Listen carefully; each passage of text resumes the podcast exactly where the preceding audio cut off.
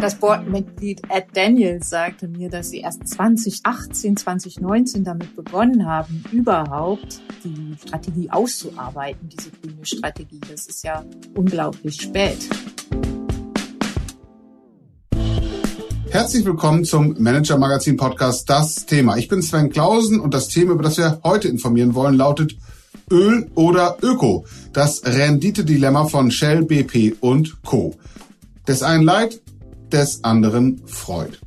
Während in der Ukraine Menschen sterben und der Westen Putins Kriegsmaschine durch ein Ölembargo stoppen will, freuen sich die Mineralölkonzerne wie Shell, BP, Saudi Aramco und andere über Milliardengewinne, vielleicht sogar Rekordgewinne, eben weil unter anderem der Krieg die Ölpreise so in die Höhe treibt ziehen die Mineralölkonzerne wirklich alles an Rendite aus dem Geschäft, was möglich ist, über die Grenze des sozial akzeptablen hinaus? Was treibt die europäischen Multis wie Shell oder BP um? Und wie passt der neue Ölboom zum eigentlichen Ziel, sich in einen grünen Energielieferanten umzubauen? Darüber wollen wir heute informieren und deswegen freue ich mich, dass heute Morgen Kirsten Bialdiga zu Gast ist, unsere Korrespondentin in Düsseldorf und unter anderem Expertin für die Energiewirtschaft. Guten Morgen, Kirsten. Guten Morgen, Sven. Ja, Kirsten, es gibt eine große Aufregung derzeit, eine große Diskussion bis tief in die Politik hinein, weil der Tankrabatt nicht so ankommt, wie es eigentlich vorgesehen war. Die Senkung der Steuern wird wohl nicht eins zu eins weitergegeben an die Verbraucherinnen und Verbraucher.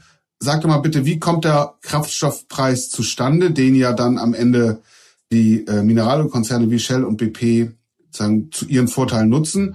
Und was verdienen die Ölmultis mit ihren Tankstellen derzeit? Ja, ich habe tatsächlich gerade noch mal geschaut, wo der Preis äh, steht und ähm, der liegt jetzt so, der Benzinpreis an den Tankstellen liegt um die zwei Euro. Das mhm. ist schon ein ganz bisschen niedriger als in den vergangenen Tagen, aber natürlich, wie du sagst, wird der Tankrabatt nicht vollständig weitergegeben und das sollte er ja eigentlich. Der Preis für Benzin setzt sich aus ganz verschiedenen Komponenten zusammen. Die Hälfte ungefähr geht schon mal für Steuern rauf, für die Mineralölsteuer, die Mehrwertsteuer, den CO2-Cent, der ja jetzt auch noch mal zu Beginn des Jahres gestiegen ist, und dann noch für die sogenannte Erdölbevorratungsreserve. Damit zahlen die Energiekonzerne, die Mineralölkonzerne dafür, dass wir eine sichere, hoffentlich sichere Ölversorgung haben. So, die andere Hälfte, das ist dann der sogenannte Wertanteil. Den kann der Tankstellenpächter sich nehmen, aber muss davon auch die Kosten noch abziehen, die er hat für den Einkauf des Öls, für seine Pacht und so weiter und so weiter.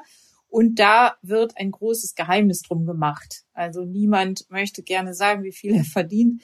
Und es wurde mal angegeben von BP, das war aber äh, schon vor zwei, drei Jahren, da sagten die, es sind ein bis zwei Cent des Endabgabepreises des Benzins, die als Gewinn hängen bleiben. Mehr sei das nicht. Wenn man sich jetzt aber die Kurven anguckt, dann sind da tatsächlich die Preise für Benzin und Kraftstoff dermaßen gestiegen und nicht in gleichem Ausmaß die Kosten, so dass und die Steuern, so dass also bei den Unternehmen deutlich mehr hängen bleiben dürfte. Vielleicht, ähm, um eine Idee von den Dimensionen zu bekommen, kann man sagen, wird das aufgeschlüsselt, was die Branche, was einzelne Unternehmen am Mineralölgeschäft insgesamt auch am Tankstellengeschäft so verdienen in normalen Zeiten und in welche Richtung das derzeit laufen könnte? Also wir können uns mal, und das, das ist ja vielleicht auch besonders interessant, mal zu schauen, welche Auswirkungen der Krieg hat mhm. auf, auf die Branche. Und ähm, da können wir bisher uns nur so ein bisschen annähern, weil der Krieg ja von Putin erklärt wurde. Er wurde ja nie erklärt, sondern er wurde de facto ist er ja einfach einmarschiert in die Ukraine am 24. Februar. Das war sechs Wochen vor Ende des ersten Quartals. Trotzdem sind in diesem ersten Quartal beispielsweise ist der Vorsteuergewinn von Shell um 26 Prozent gestiegen. Es waren 7,1 Milliarden Dollar. Und das enthält sogar noch Abschreibungen, weil auch Shell sich aus dem Geschäft mit Russland zurückgezogen hat, von fast 4 Milliarden Dollar. Das ist das beste Erstquartalsergebnis seit 2008.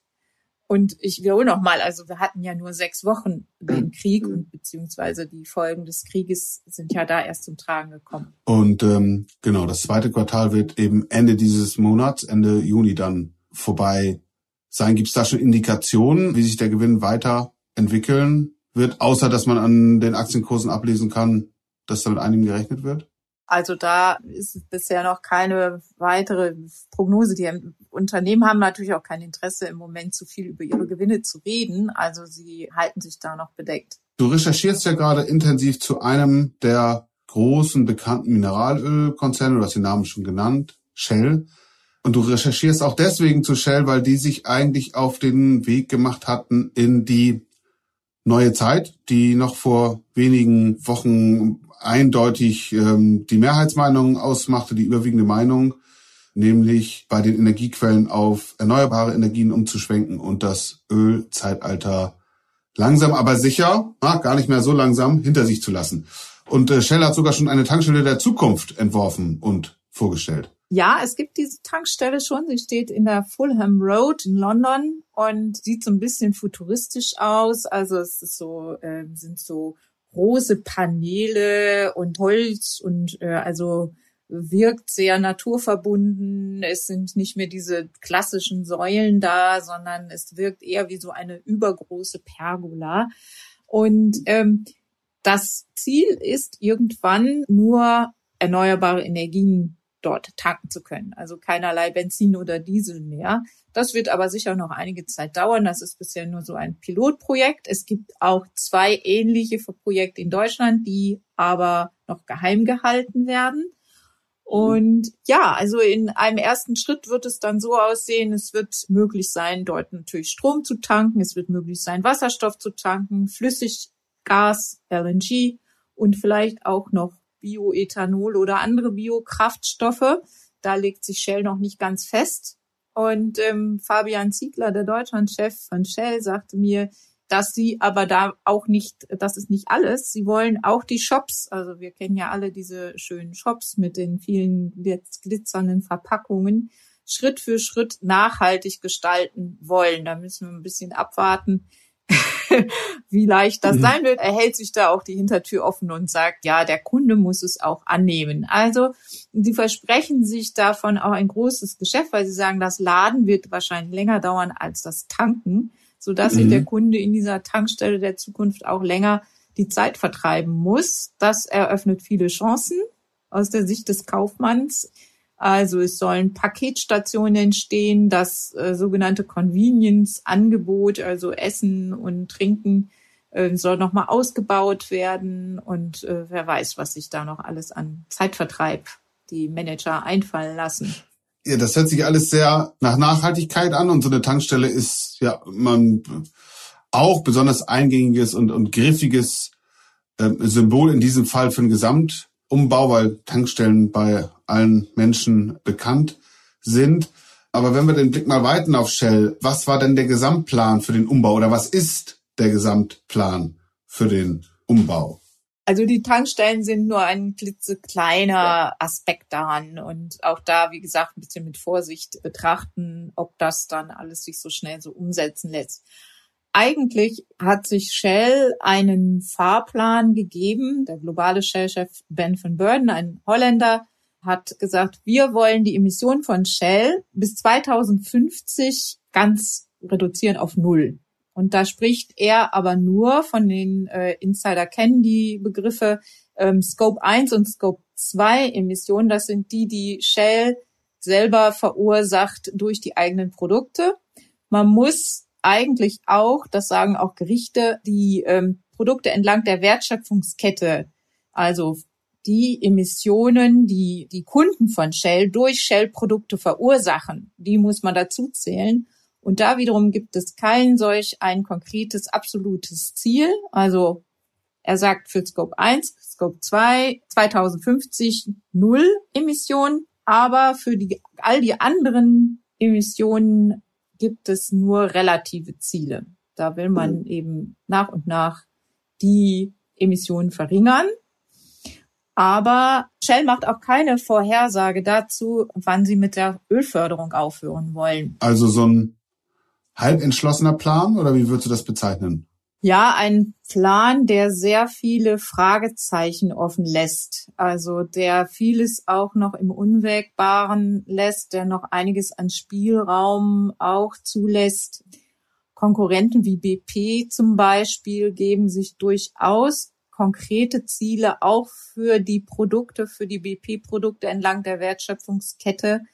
Und das ist eben auch der, einer der ganz großen Kritikpunkte. Mhm. Und den Plan, den der Ben van Burden da vorgelegt hat, selbst wenn der so doch an entscheidenden Stellen noch weich ist, ist er immerhin doch eine Transformation. Macht er das aus Überzeugung oder ist er da auch jemand, der ähm, vor allen Dingen der öffentlichen Meinung folgt, woran ja nichts Schlimmes ist, aber ist immer ein ganz guter Hinweis darauf, ähm, wie entschlossen jemand so ein Ziel verfolgt. Der Druck ist in letzter Zeit sehr stark gestiegen, auch auf die Multis, auf die Ölmultis. Die haben lange Zeit nicht anerkennen wollen, dass es überhaupt einen menschengemachten Klimaeffekt gibt und ähm, haben sich da sehr lange gesperrt.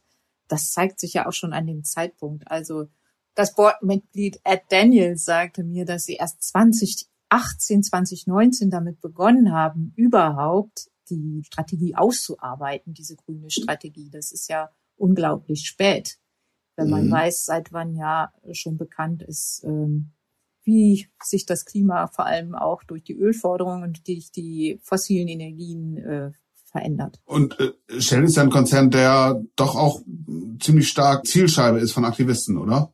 es gibt sehr viele unterschiedliche Player, die mhm. sich gegen Shell im Moment verbünden und ganz unterschiedliche Interessen auch verfolgen. Es ist ein sehr großes Spannungsfeld und sehr interessant zu sehen, wer sich da wie positioniert.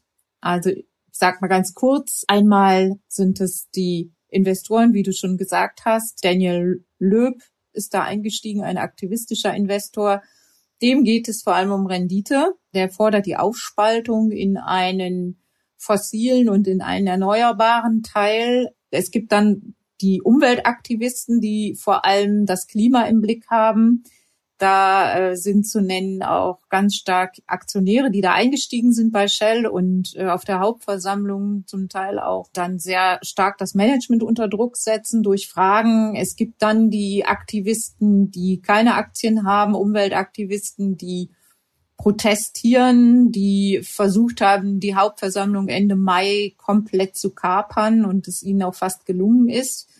Es gibt Gerichte, ein Gericht in Den Haag hat äh, Shell verurteilt dazu, eben die äh, Ziele auch auf anderen Gebieten viel konkreter zu fassen, die Emissionsziele noch zu verschärfen. Und ähm, ja, also es gibt dann eben das Management, das sich diesen ganzen unterschiedlichen Anforderungen gegenüber sieht und sehen muss, wie es den Konzern da durchbringt. Ja, und das wird jetzt ja doch äh, eher noch komplizierter, weil plötzlich auch noch deutlich mehr Geld aus dem Ölgeschäft in die Kassen fließt, als das vorher so abzusehen war. Und hat man auf der einen Seite die Umweltaktivisten, Gerichte, die Politik, die den Umbau fordern, auf der anderen Seite Investoren, die möglichst eine hohe Rendite wünschen, eine hohe Dividende, einen hohen Aktienkurs. Also kaum miteinander zu versöhnen. Ähm, stoppt Van Burden jetzt den Umbau oder zieht er den hinaus oder wie ist da die Lage? Hm. Also das wird in den nächsten Wochen sehr spannend zu beobachten sein. Wie du sagst, äh, es ist eine große Versuchung jetzt, den Umbau zu verlangsamen, dadurch, dass die Energieversorgungssicherheit so an Bedeutung gewonnen hat. Das ist natürlich auch so. Natürlich ist es wichtig, auch äh, dafür zu sorgen, dass die Menschen warme Häuser haben. Und das ist aber nur zu garantieren, indem man an den fossilen Energien auch noch länger höchstwahrscheinlich festhält, als man es eigentlich wollte. Und Van Burden verdient ja, wie wir zu Beginn ja auch gesagt haben, enorm an diesen fossilen Energien und wird sicher nicht das als Aufforderung verstehen, so schnell wie möglich und den ganzen Prozess zu beschleunigen. Also im Moment ist der Gegendruck auf der anderen Seite noch so hoch von Umweltaktivisten, von auch aus der Politik, von Gerichten, dass er da nicht verlangsamen kann, aber man hört doch immer mehr Stimmen auch, die das fordern und die sagen, wir müssen jetzt wirklich eindeutig den Fokus auf Versorgungssicherheit richten. Wir müssen kurzfristig wird diese Diskussion über die Versorgungssicherheit höchstwahrscheinlich den Umbau und den grüne, die grüne Mission so ein Stück weit ausbremsen. Und man kann nur hoffen, dass langfristig dann in den Konzernen nicht die, der alte Schlendrian wiederkommt und diese alte, auch gerade in den Ölkonzernen, diese alten Positionen, dass äh, man eben doch lieber nicht so schnell in die Erneuerbaren geht und das an dem Gewohnten und äh, Bekannten festhält. Das ist wirklich zu hoffen.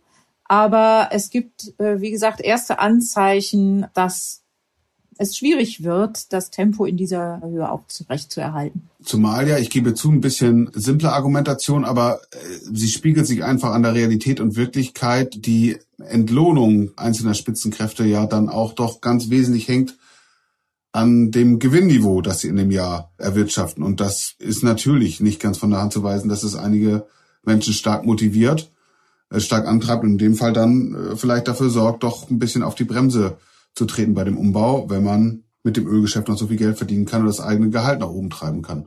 Ja, einerseits ja. Es gibt aber auch Incentives, die gekoppelt sind an den grünen Umbau, also da an die mhm. Erreichung der Ziele.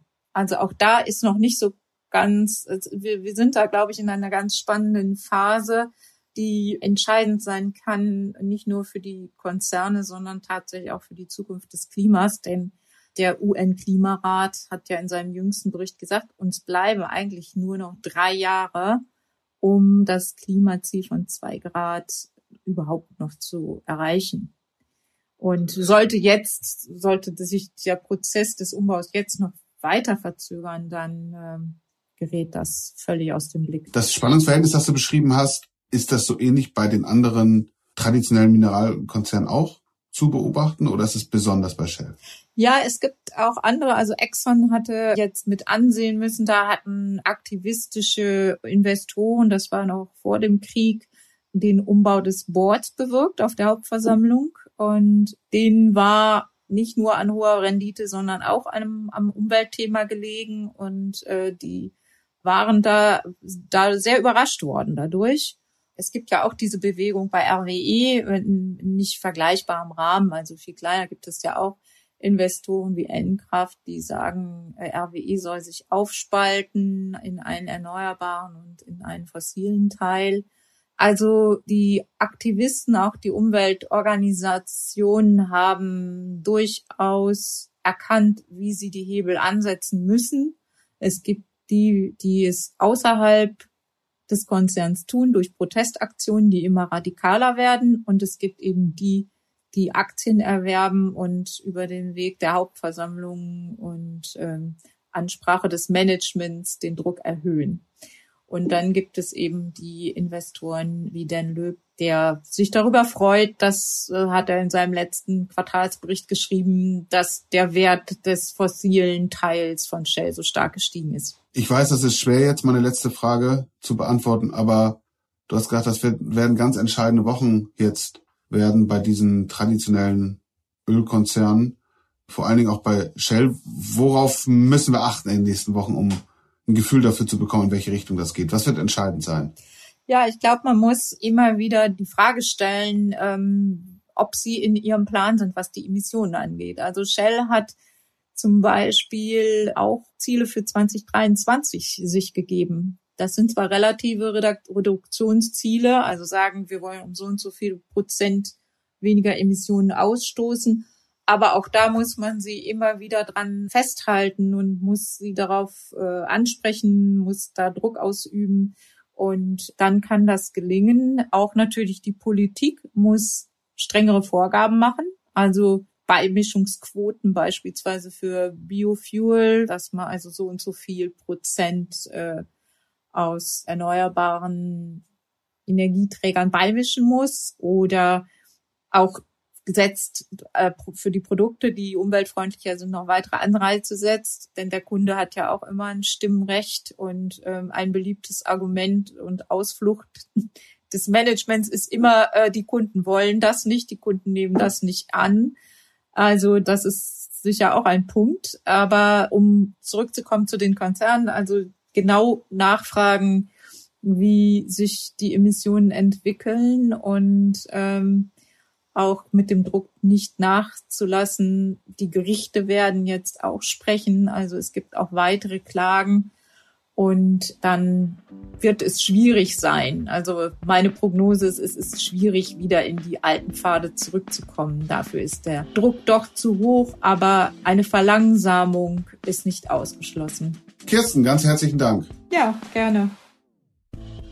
Das war der Manager Magazin Podcast Das Thema. Wenn Sie mehr über den Generalumbau der Energiewirtschaft erfahren wollen oder generell an Wirtschaftsaufklärung interessiert sind, dann empfehle ich Ihnen einen Blick in die Show Notes und mehr noch gleich ein Abo des Manager Magazins, sei es digital, sei es als Heft. Schauen Sie gerne in unserer App oder auf unserer Website nach. Unsere Angebote haben wir dort sehr übersichtlich dargestellt.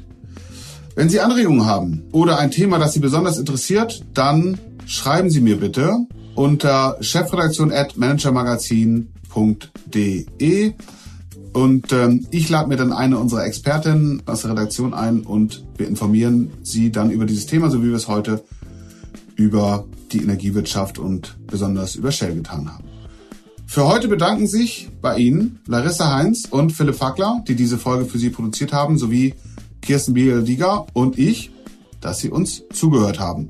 Wir freuen uns, Sie am kommenden Freitag wieder bei uns begrüßen zu dürfen. Bleiben Sie gesund und optimistisch und machen Sie etwas aus Ihrer Zeit.